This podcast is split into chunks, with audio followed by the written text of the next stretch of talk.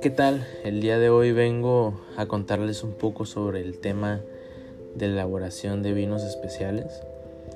Voy a comenzar por, explicarles qué, qué son los vinos especiales y continuando con decirles o contándoles algunos vinos más eh, importantes en esta, en esta clasificación.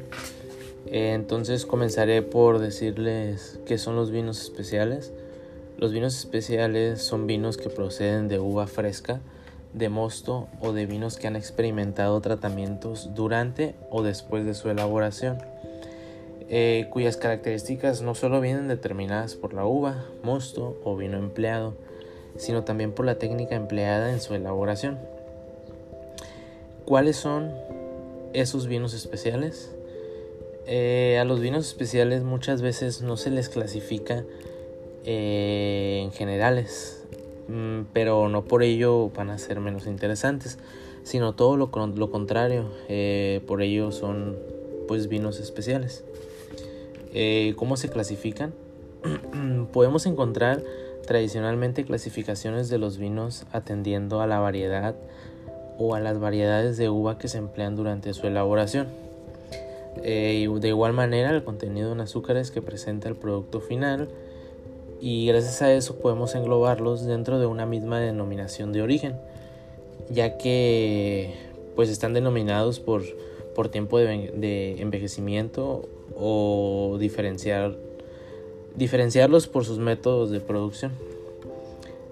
Voy a comenzar ahora con los ejemplos. Eh, les voy a dar algunos vinos eh, más comunes en esa área. Voy a empezar por vinos fortificados. Este, con este nombre se les conoce a los vinos tintos o blancos que fueron enriquecidos con alcohol durante la fermentación. Estos fueron inventados por los británicos eh, buscando la manera de hacer que los vinos portugueses resistieran la travesía oceánica hasta las islas y perfeccionando en sus bodegas de Vilanova da Jaya eh, frente a la ciudad de Porto. Así fue como nació el Oporto, los más conocidos vinos fortificados, pero no los únicos.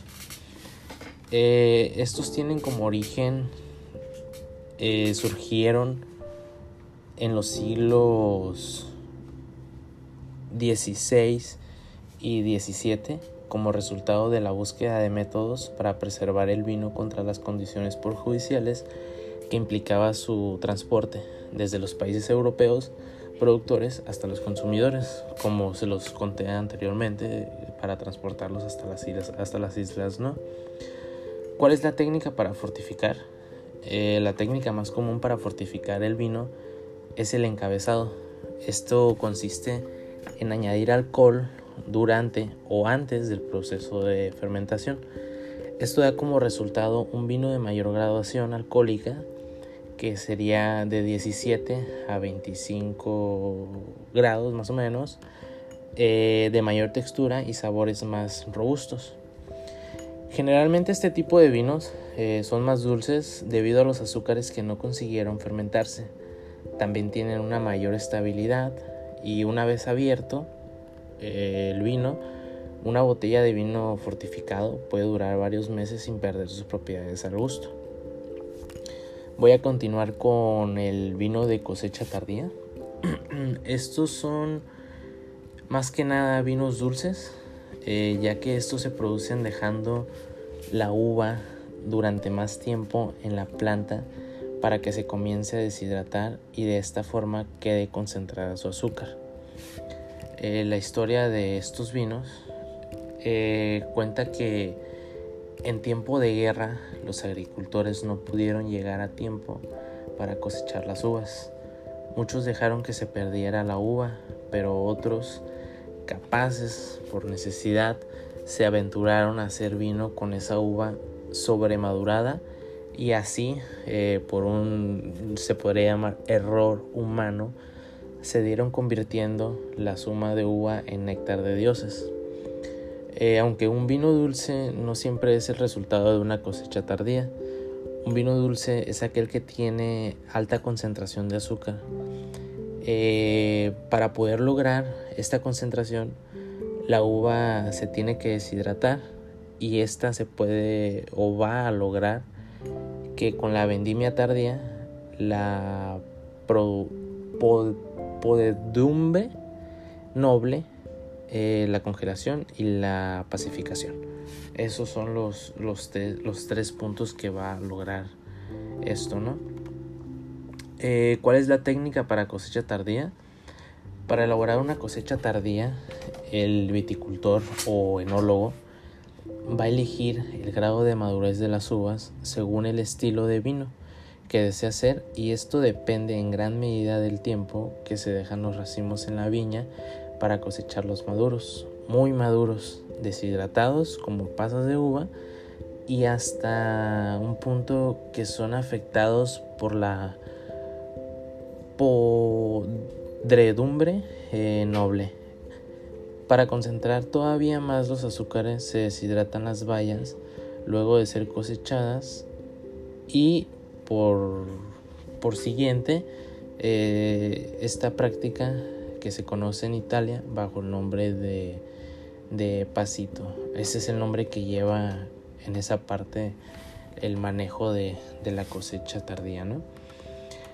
Voy a continuar con los vinos pacificados. Este es un vino de pasas o vino de paja que fue hecho de uva que se ha secado previamente para concentrar su zumo. El resultado es parecido al vino de hielo, salvo porque puede elaborarse en climas un poco más, más cálidos. Eh, les voy a contar un poco la historia de esto. Este, hay referencias a vinos dorados dulces en el Mediterráneo durante la época fenicia. Un vino de pasas conocido como maná chipriota fue descrito en el, en el 800 a.C. por el poeta griego Gesidio y cuentan que la primera descripción de la producción de un vino paja le da Columela en el siglo I eh, después de Cristo al escribir sobre el pasum elaborado en la antigua Cartago. El nombre italiano moderno para estos vinos, pasito, es un eco de esta antigua palabra. Quizá el vino actual más parecido al posum sea el moscato pasito di Pantelleria de Civivo, una variedad de antigua uva moscatel que fue bueno, se encuentra en una isla del estrecho de Sicilia, a 80 kilómetros de Túnez, frente al lugar en el que estuvo Cartago. ¿Cuál es la técnica para, para el vino pacificado? El método técnica de desecación de las uvas antes de utilizarlas para la elaboración del vino, para obtener vinos pasitos, eh, que son típicos vinos de postre italiano que acompañan también el queso curado. Eh, según el clima y las peculiaridades de la zona geográfica, se emplean técnicas diferentes. De hecho, la sobremaduración de la planta puede ser natural en los cañizos o en los viñedos, sobre cañizos o artificial. En el primer caso, se dejan los racimos en los pampanos, aunque sean ya madurados, eh, retorciendo el pedúnculo, sí, pedúnculo eh, de las uvas o cortando el pampano para que no circule la savia mientras que se dejan secar hasta que se deshidraten. De esta manera, los granos llegan al estado de marchitamiento en que todos los componentes de la uva, el azúcar y entre otros van a llegar a un punto en el que se van a concentrar. Esta operación se va a efectuar con muchos de los pasitos italianos y con los vinos dulces naturales de Jurancón y Frontinjón. Eh, este proceso se llama pase, paserillaje.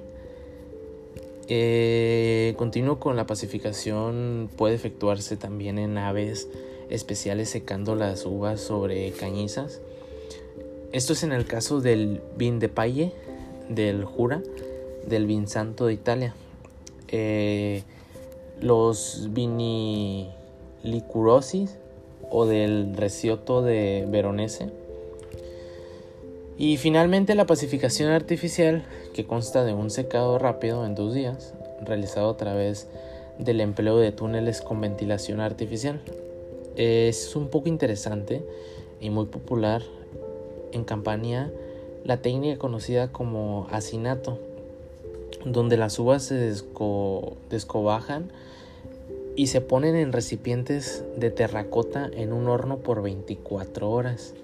Sin embargo, este método se usa dentro del núcleo familiar y tiene un alcance limitado. El resultado será un mosto denso mm, que relantiza el proceso de, fermentación. Voy a continuar con el vino ice wine, el vino de hielo. Este es un vino hecho de uva helada con una fuente de con una fuerte concentración en azúcar. La técnica para conseguir esta uva consiste en dejar sobremadurar la uva en la cepa, que no se cosecha hasta que se produce la primera helada. Cuando el grano se hiela, el agua se expande y de tanto que se expande rompe la cascarilla de la uva. Así es como se pierde más el agua y el azúcar es más concentrado. Eh, la historia de esto eh, se cree que en el primer vino de hielo post-romano se hizo en Franconia, Alemania, en 1794. Existe una mejor documentación para una cosecha de vino de hielo en Dromersheim, cerca de Bingen, en Rheinhessen, el 11 de febrero de 1830. Las uvas fueron de la cosecha de 1829 ese invierno eh, cuentan que fue muy duro y algunos viticultores tuvieron la idea de dejar las uvas colgando en la viña para darles el uso de pasto para animales. ¿Cuál es la técnica para el ice wine? Eh, los vinos de hielo naturales eh, requieren un congelamiento duro.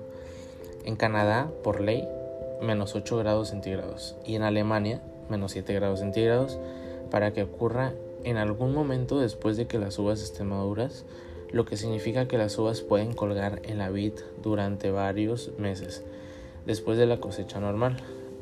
Eh, si una helada no llega lo suficientemente rápida, las uvas pueden pudrirse y el cultivo, se echará a perder. De igual manera, si la helada es muy intensa, no podrá extraerse jugo. Eh, dentro de la bodega Vineland Winery en Ontario en 1990 rompió su presión neumática una vez mientras prensaban las uvas heladas porque eran demasiado duras.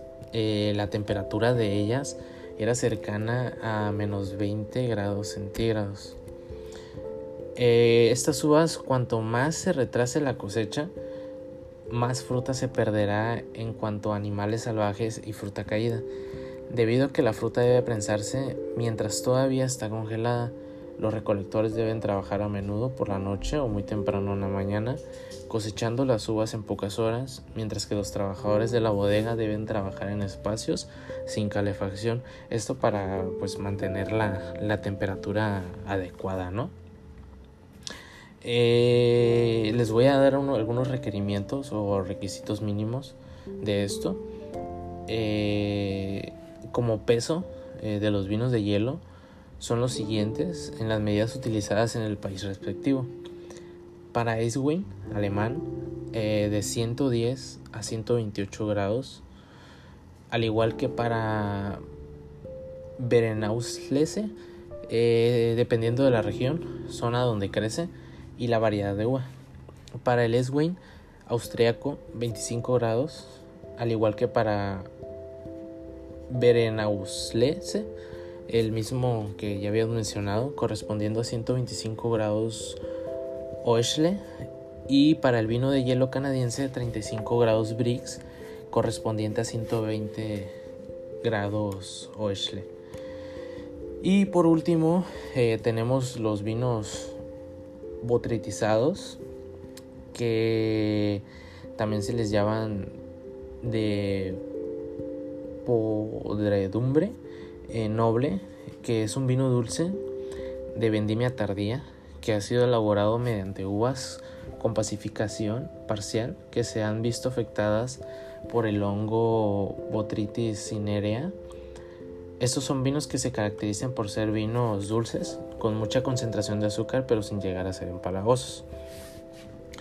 Eh, un poco de historia, eh, según leyenda húngara, el primer vino fue elaborado por, por Lasco Mate Sepsi en 1630. Sin embargo, ya aparecen menciones de vino hecho de uvas botritizadas en la nomenclatura de Fravicius Balas Sixai, que se acabó en 1576. Eh, un inventario recientemente descubrió que descubierto de Asu antecede a esta referencia por cinco años, cuando la clasificación del viñedo comenzó en 1730 en la región de Tojac, uno de los parámetros que se consideraban en relación con los distintos terroir se centraba en su potencial a la hora de desarrollar botritis cinerea. Eh, ¿Cuál es la técnica para el botritizado?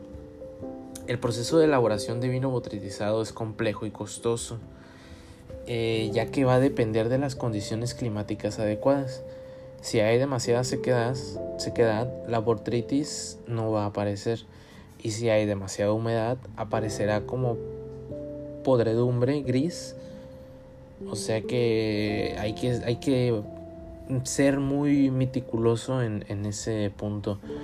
En condiciones idóneas, el hongo se extiende a su propio ritmo y de manera bastante errática, por lo que es necesario cribar el viñedo varias veces para seleccionar los mejores racimos y en algunos casos uvas individuales.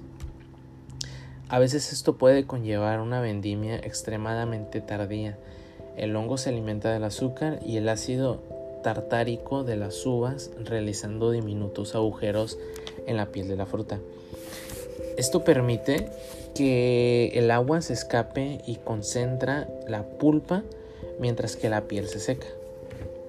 El ácido tartárico mm, restante se transforma en ácido glucónico y glicerol. De hecho, eh, los vinos botritizados contienen concentraciones más altas de lo normal de azúcar y glicerol, ácido láctico, glucónico y acético y polifenoles. La fermentación es mucho más lenta en estos vinos, debido principalmente al elevado contenido de azúcar como les he mencionado. Eh, bueno, de mi parte sería todo. Esta información es sobre los, las, las elaboraciones de los vinos especiales y espero y les sirva.